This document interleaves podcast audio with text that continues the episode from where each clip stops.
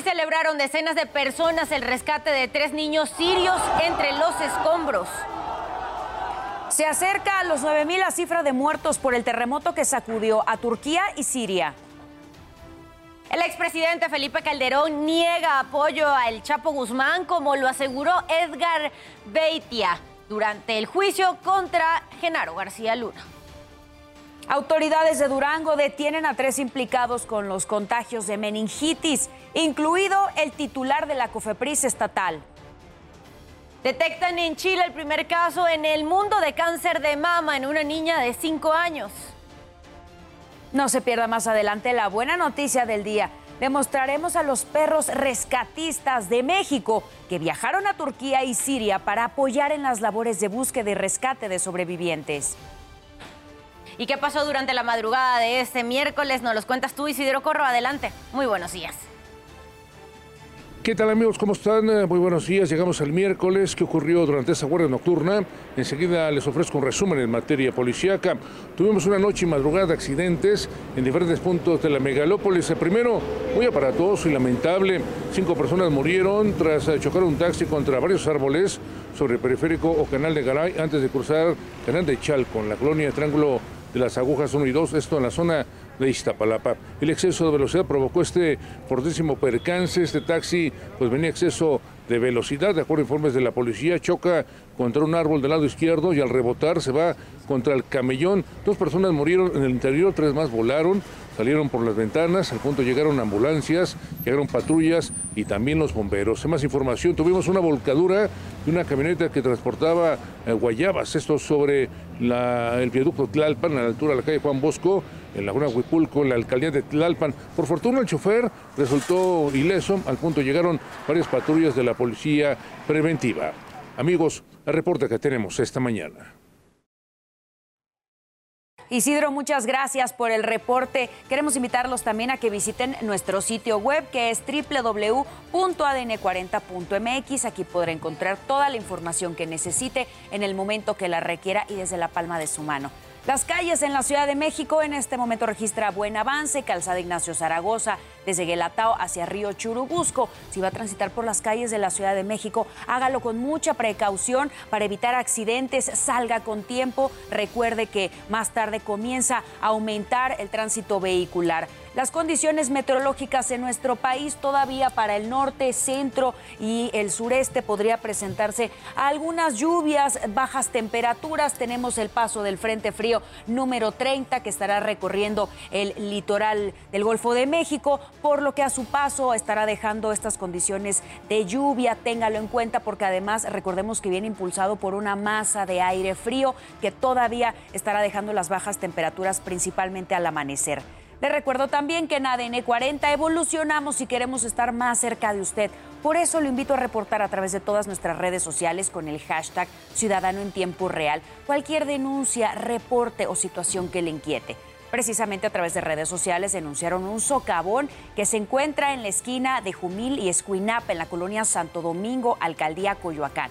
Les recuerdo que mi compañera Sara Uribe estará a las 12 del día leyendo todo lo que nos manden con el hashtag Ciudadano en Tiempo Real. Son las 5 con 34 minutos de la mañana. Seguimos con la información y lo hacemos con el siguiente resumen. Estas imágenes que va a ver a continuación son del momento en que un joven fue rescatado de una corriente de lodo provocada por el deslave que afectó la localidad de Secojo, en Perú. Las autoridades reportan al menos 15 personas fallecidas entre estos tres menores de edad. La presidenta Dina Boluarte y parte de su gabinete visitó la zona de desastre para entregar ayuda humanitaria a los familiares de las víctimas.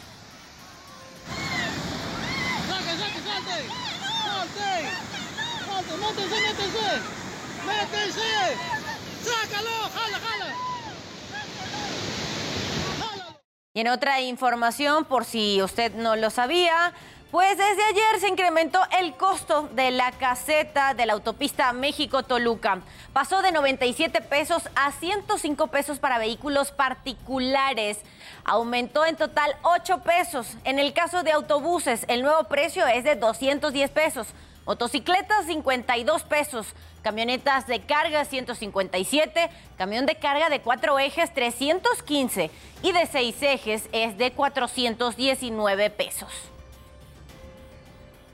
Por otro lado, el gobierno federal y la Secretaría de Salud impugnaron ante un tribunal el fallo de un juez que la semana pasada ordenó que en la cantina El Gran León de Oro, aquí en la Ciudad de México, no se aplique de momento la prohibición de fumar a sus comensales al interior del inmueble.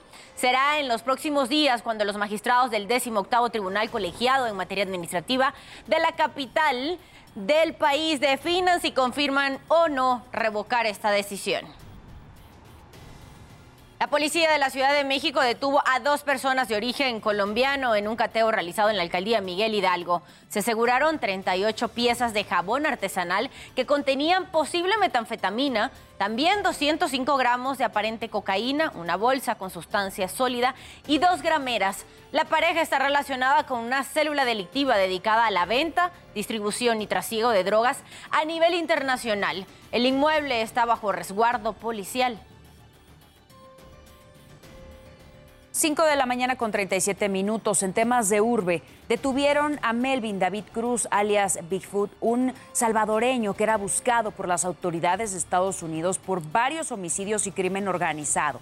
Su arresto fue posible durante un operativo en conjunto con el FBI, la Marina y el Instituto Nacional de Migración en Cuautitlán, Izcalli, Estado de México. Bigfoot cuenta con una orden de captura emitida por el condado de Broad, donde ya fue deportado con música banda, flores de colores. Es como salieron los cuerpos de Juan, Flavio y Tomás, las víctimas mortales del accidente ocurrido el fin de semana en el kilómetro 39 de la autopista México-Puebla. El cortejo fúnebre de los tres hombres llegó a la iglesia municipal en donde se realizó una misa de cuerpo presente. Dos muertos dejó una acumulación de gas LP en un departamento ubicado en el número 37 de calle Río Rin de la colonia Cuauhtémoc. Las víctimas fueron halladas inconscientes en el tercer piso de la segunda torre del conjunto habitacional. Bomberos y personal de protección civil revisaron el edificio para controlar la fuga. La sequía y la crisis hídrica son problemas que van de la mano y continúan aumentando. Esto se refleja actualmente en la capital del país que vive su peor inicio de año en el sistema Cutzamala, que reporta un déficit de 22.7% en los ensambles que abastecen a la zona metropolitana del Valle de México. Esto lo destaca hoy el diario Publimetro y destaca que actualmente el 40% del agua que llega del sistema Cutzamala se pierde en fugas. 250 mil personas en la Ciudad de México ni siquiera tienen conexión a la red de agua. Además, se estima que un capitalino consume 380 litros al día y 70% del agua que utiliza proviene de este acuífero. Son las 5 con 39 minutos de la mañana. Pasamos a revisar ahora el panorama internacional y comenzamos en Chile porque una pequeña de tan solo 5 años de edad fue diagnosticada con cáncer de mama. Se trata de un caso en 400 millones. Su nombre es Maura. Su mamá descubrió un pequeño bulto en uno de sus pechos. De inmediato buscó atención médica, pero fue hasta octubre del año 2022 que una biopsia reveló que esto se trataba de cáncer. Meses después, a punto de cumplir siete años, Maura tuvo que someterse a una mastectomía. Ahora la familia de Maura está a la espera de los resultados de exámenes posoperatorios. A nivel mundial no existe ningún caso parecido al de Maura. El único caso que hay registro es una niña en Estados Unidos que, tiene, que, le detectaron un cáncer parecido a los 10 años y es un caso es uno en 200 millones. El de Maura más o menos puede ser uno en 400 millones.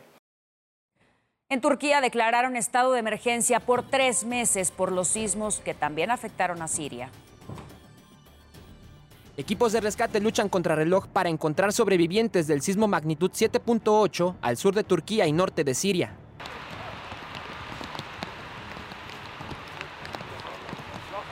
La nieve y las bajas temperaturas son un factor adverso para los trabajos de búsqueda.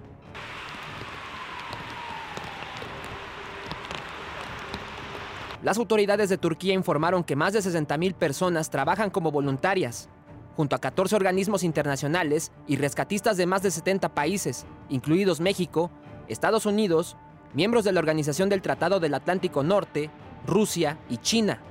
Poco a poco llegan a la zona de desastre.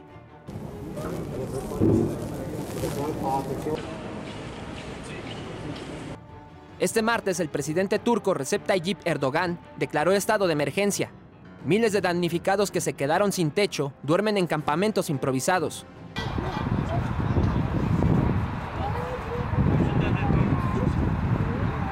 Una consecuencia del sismo fue el incendio que se desató en el puerto de Iskenderun, que sofocaron militares turcos.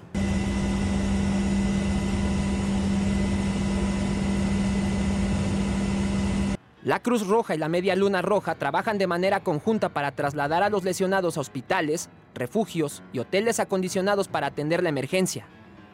El gobierno iraní anunció el envío de más de 45 toneladas de ayuda humanitaria a Siria, el balance del destructivo movimiento sísmico continúa en aumento. Hasta el momento se contabilizan 5.775 edificios derrumbados en Turquía, según el Fondo de las Naciones Unidas para la Infancia, UNICEF. Para ADN 40, Cristian Arrieta, Fuerza Informativa Azteca. Y esas imágenes que le vamos a presentar son de una niña y su pequeño hermano bajo los escombros de un edificio derrumbado en un pueblo de Siria, después del terremoto de magnitud de 7.8 que los impactó el lunes. La pequeña fue identificada como Marian, quien habló por varias horas con los rescatistas mientras esperaba pacientemente a ser liberada. Fueron 17 horas, esta pequeña solo tiene 7 años. Toda su familia estuvo atrapada entre los escombros cerca de 30 horas. El caso se hizo viral gracias al video que grabó una influencer de la localidad. Y al Zócalo de la Ciudad de México llegaron varios ciudadanos con alimentos enlatados, artículos de higiene personal, ropa y cobijas para donarlos y que puedan llegar a Estados Unidos. Por una parte de la pensión, la señora Enriqueta compró un cobertor y desde Catepec, Estado de México, lo llevó para donarlo a los afectados por el sismo de Turquía y Siria. Nosotros donamos porque tomando en cuenta que hemos tenido muchos problemas los mexicanos, emergencias así, y el mundo nos ha mandado apoyo, ¿sí? Entonces, eh, lo menos que podemos hacer es poner un poquito de lo que tengamos. Y desde el Capitolio, el presidente de Estados Unidos, Joe Biden, emitió su segundo discurso del Estado de la Unión que marca la mitad de su mandato.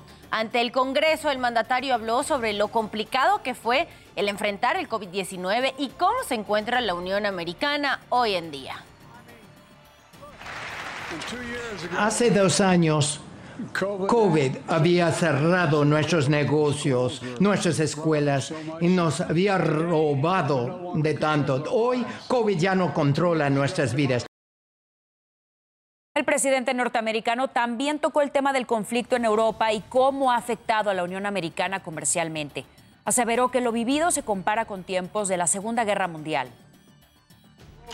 La inflación ha sido un problema a nivel mundial porque la pandemia eh, interrumpió nuestras cadenas de eh, suministro y la guerra de Putin ha eh, trastornado los suministros de alimentos y energía, granos de Ucrania que se han bloqueado, pero nosotros estamos bien posicionados que cualquier otro país en el mundo. Tenemos mucho más que hacer aquí en casa. Hay que recordar que el mundo nos está observando. Yo hablé de esta cámara hace un año, unos días después de que Vladimir Putin desencadenó su brutal guerra contra Ucrania.